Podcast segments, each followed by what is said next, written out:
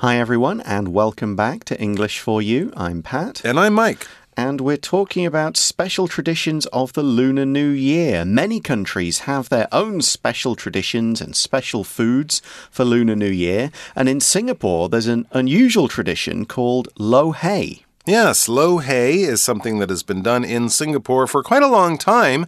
Um, what do people do with lo hei? Well, basically, they throw their food around, but a specific food. It says people prepare yu sheng, which is a salad made from raw fish. So, kind of imagine a Western style salad with cold raw vegetables like lettuce and stuff, and throw in some raw fish, more like Japanese sashimi, and then you have your lo hei, But don't, no, no, no, don't eat it quite yet you have to pick it up with your chopsticks and then throw it. Mm. I don't mean put some in your mouth or even toss some gently in your mouth. No, throw it up in the air.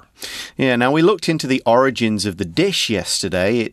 It's believed it came to Singapore from Chinese immigrants who came in the 30s, and then Malaysians claim that a chef created the original yu sheng modern style in the 1940s. And in Singapore, they say four creative cooks created the yu sheng that is particular to Singapore. So there's a lot of arguing, as with a lot of dishes. There's a bunch of different opinions and ideas and stories and claims. We made it. No, we invented it, but ours is the original and best.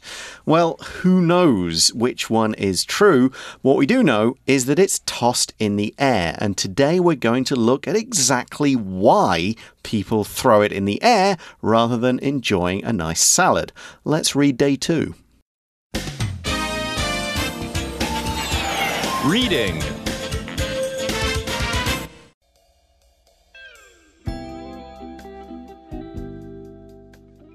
Bring in the Lunar New Year with lo hei.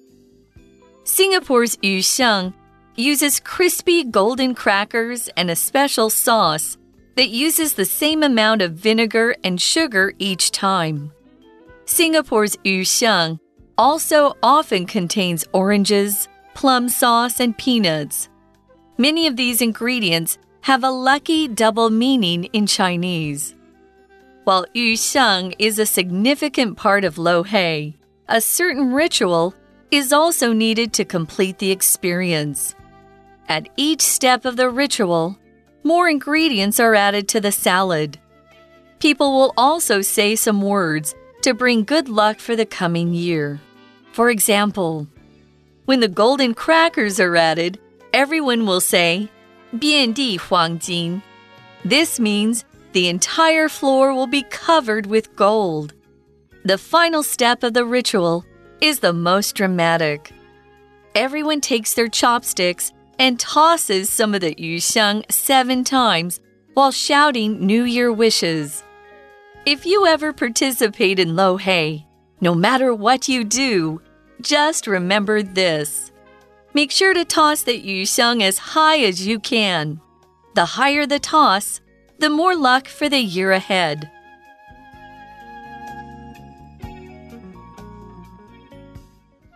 All right, so we begin today's article by learning a bit more about the dish that we will be throwing around in a moment. It says Singapore's yu sheng uses crispy golden crackers and a special sauce that uses the same amount of vinegar and sugar each time. All right. Well, that's kind of unusual. I guess in maybe Singaporean sheng is different because we're saying that this one uses crispy golden crackers. So maybe if you got sheng in another part of the world, um, it would be served slightly differently. But the Singapore version comes with crispy golden crackers, which sounds lovely, and a special sauce. If something is crispy, it's probably been cooked in oil, fried in oil very lightly. It's probably quite thin and when you bite into it, it will crack and snap and pop in your mouth, make a sound that you can probably hear, and it will feel crunchy as you bite into it. When we think of crispy things, you might think of the outside of fried chicken or french fries.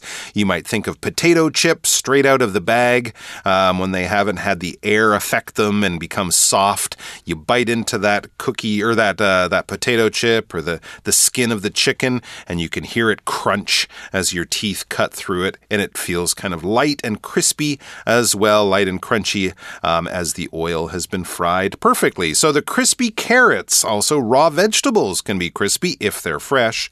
The crispy carrots go well with the creamy dip because that nice crunch of a carrot as you bite into it is also a good sound to hear. And in this case, the crispy food is crackers.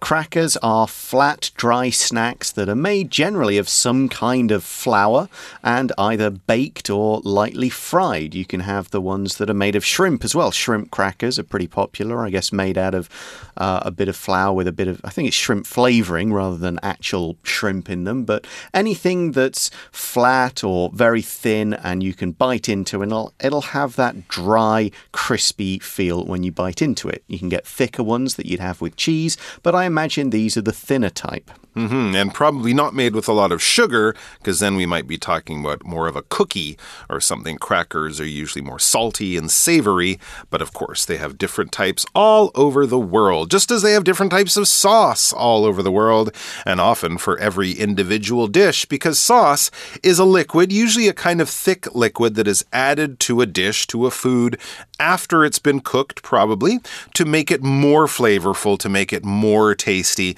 You could say say the ketchup that you eat with your french fries or put on your hot dog is a sauce, but generally we would call that a condiment, something that comes out of a bottle that you buy from a store. Sauces are more likely to be made in the kitchen as you're making the dish. So basically, you would take some meat juices, you might add some things to it to make it a little thicker, easier to stick to the food, and then that will be your finished dish. It could be something you really prepare, like the sauce that goes with your pasta, or it could be something you make just at the end of preparing the food, like gravy, a kind of meat sauce that might go with chicken or beef or something like that. But all of these things are made, prepared. You use some basic ingredients, add some other things to give it a special flavor, and then you often pour it or put it on top of your food to make it more tasty. This sauce, it says, is made with meat juices, flour, and some seasoning. That sounds like the kind of gravy that might go with your steak or your turkey chicken. So, what else do we find in Yusheng? The article says Singapore's Yusheng also often contains oranges, plum sauce and peanuts. So some more tasty ingredients. The peanuts will give it a crunchy bite. The oranges will give it a bit of sweet and sour, as will the plum. But they contain all these things. When we use the verb contain, we mean either to have inside or to include as part of it. So this yusheng means the dish itself, the whole thing. There are bits of orange in. There are plum sauce in it. There's peanuts all over it. That kind of thing. Here's Here's another example sentence Marla's ice cream is quite healthy since it contains only a little added sugar. Hmm, I guess she gets a lot of the sugar from fruit or things like hmm. that. And one of those things that might be in Marla's ice cream might be plum. She might have plum flavored ice cream because plum is a popular fruit for people to eat. Plums come in lots of different shapes and sizes. The plums that we get here in Taiwan and are even made into a juice are quite different from the plums we might get in Western countries, but generally, plums are smaller than apples and oranges. Um, they have a big stone in the middle or a pit in the middle, kind of like a peach, um, but they're not as big as a peach, and they can be a little bit hard, a little bit soft, maybe not as sweet as some other fruit, but still a very delicious fruit, which many people like. But as I said, it comes in many different types. So if you want to have a little uh, fruit science experiment, try a bunch of different plums and see which kind you like. The article then says many of these ingredients, so these plum sauce, oranges, peanuts, uh, special sauce with vinegar, crackers, and so on, many of these ingredients have a lucky double meaning in Chinese, which is pretty common. A lot of the foods at Lunar New Year do have that lucky meaning because the words mean potentially two things in Chinese, depending on how you say them. Ingredients, of course, is just foods used to make other foods. Anything that you cut up or cook to make a final dish is an ingredient. While Yusheng is a significant part of Lohei, a certain ritual is also needed to complete the experience. So, Lohei, this very unique Singaporean ritual for Lunar New Year, is what we're talking about. And the salad we've just described is a big or significant part of the salad tossing Lohei ritual. So, that means it's, a, it's an important part, it's a notable part. You can't really do Lohei without this salad, without the Yusheng salad. Um, it's not the only only thing you need. It's not just make a salad and great, you've done your lo hei for this new year. No, but it's a big part. That's what significant means. Important, big, notable. You can't really do it without this thing. It's not the whole thing, but it's a big part of this thing. For example, leaving home to go to college is often a significant step in a young person's life. There'll be many other big moments in a young person's life your first date, graduating from high school, that kind of of thing. But when you finally move out of your home and you have to take care of yourself, that's a big part of growing up. So we also saw that a certain ritual is needed to complete the lo hei. A ritual is a series of actions that follow a particular order. You always do the same thing in the same order, often at the same part of the meal. Maybe it's at the start, maybe it's at the end, and so on. And you kind of follow this same process every time. This could be for a religious reason. The marriage ritual has certain steps that you do the exchanging of the rings, saying the vows, kiss the bride all that kind of stuff. You might have rituals that just bring good luck. Uh, for example, before a important sports match, you go, "Oh, I'll always put my left sock on, and then my left shoe on, and then my right sock, and then my right shoe," and you do it in that order because you think it brings you good luck. It's part of a good luck ritual, or it could be a tradition. This is just what you do. You bring out a birthday cake, the candles are lit, you sing the song, you make a wish, you blow out the candle. That is its own little ritual. And so then we read at each step of the ritual, more ingredients are added to the salad. Oh, that's interesting because we've already read a fairly long list of ingredients from lettuce, vinegar, ginger, the gold crackers, all of that kind of stuff. But not all of those ingredients or those items will actually be in the bowl as part of the salad from the beginning. No, at each step or each stage or each part of the ritual, more ingredients are added to the salad. So basically, the salad will grow and grow as you do this ritual. I think it's kind of cool. They're sort of all making this one dish together, everybody adding a different bit. Hmm. We also see in the article people will also say some words to bring good luck for the coming year. So, like, okay, uncle, you add your bit, you say your thing. Okay, big brother, you add your bit. Mom, you add your bit. And everybody goes around, and it's a big family thing. Okay, for example, when the golden crackers are added, and this is probably one of the main ingredients, the main special ingredient. So, for example, when the golden crackers are added, everyone will say "bian di huangjin." That's a, a word or a phrase that means. Well, the article says this means the entire floor will be covered with gold. Oh my gosh, take off your shoes. Yeah, so this is obviously what part of the ritual that kind of means we hope the new year brings rich We hope we all make a lot of money next year. Ah, okay. Yeah, a lot of Lunar New Year traditions and rituals revolve around a wish like that.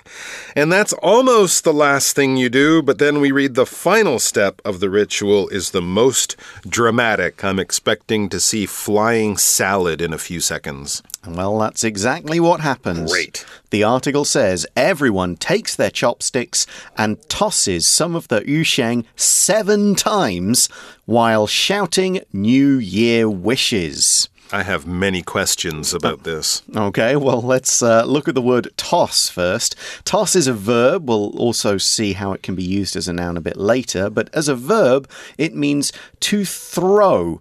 Now, when you throw something and you toss it, it's usually quite gentle. You're not throwing it really hard so that somebody waiting to catch it, if it was a ball, would be hurt if they don't catch it. We also use toss for an underarm throw, but often we use toss to mean you're not being 100% careful about where this thing's going. If you say, ah, we don't need that, toss it in the trash. It means you throw it without any real care. And I think that's the idea here. You don't try and hit any particular target with this yusheng, you just throw it up in the air in a joyful way, shouting, Happy New Year! I hope I pass my exams, or something like that. Here's an example sentence for the word toss. Hey, could you toss me the remote control for the TV? Means just kind of throw it casually over here. All right. Well, I still have many questions. Like, what if it doesn't land in the bowl? What is mom going to say if we get her floor covered in vegetables? What about the vinegar? Is it going to stain my shirt? I have many questions. But, anyways, if you ever participate in lo hei, if you ever happen to be hanging out in Singapore or spending lo hei with a family from Singapore, here's some advice. So it says if you ever participate in lo hei, no matter what you do, just remember this. And you're going to have to wait to hear that advice because we first have to talk about the word participate. To participate in something is to basically take part in it. You're not sitting there watching from the side. You are playing. You are joining in. You are part of the group. You are on the field. You are doing the activity. You're not just watching the activity. That's what it means. For example, do you want to participate in the talent show at school this year? Do you want to be on the stage performing in the show? Or would you rather just watch it with the other students? Oh, definitely watch, I think, and occasionally point and laugh. But okay. there we go. So we also saw in this sentence today's language in focus. The uh, sentence in the article said, no matter what you do, just remember this. So this language in focus is about using no matter and then a phrase with one of the question words what, how, when, who, and so on. And we use this particular pattern to say that something doesn't matter to the end result. Whatever choice you make, whatever you do, uh, there's a bunch of different options and choices in front of you, but this is the thing that has the, it's going to have the same result no matter what you choose to do. So you might say, no matter what job you get, you'll have to work hard. So you could get this job, you could get a different job. Doesn't matter which job you get, you're going to have to work hard. Now, depending on the question word, you can change the no matter part to the question word plus ever. So, no matter what means the same as whatever. No matter who means whoever. And again, it's saying it doesn't really matter what you pick, what you choose, the result is going to be the same. In this case, in our sentence, it's saying you can throw it one way, you can throw it another way, you can throw it lots of times, you can do it in lots of different ways, but there's one important thing that you do have to remember, and that's the bit of the outcome that doesn't change even though you choose to do different things. All right. Here's another sentence to explain this. No matter where I live, or wherever I live, I'll always take my books with me. All right, so it won't change. You'll always have your books, no matter what. Okay, so no matter what you do, if you do participate in lo hei, just remember this. So, what are we supposed to remember? Make sure to toss the yusheng as high as you can. Oh, okay, so try to get it as close to the ceiling as possible. A weak little toss that only goes five centimeters into the air is no good, and you're going to have to work harder and try harder and toss it higher. Why? Uh, well, the article explains.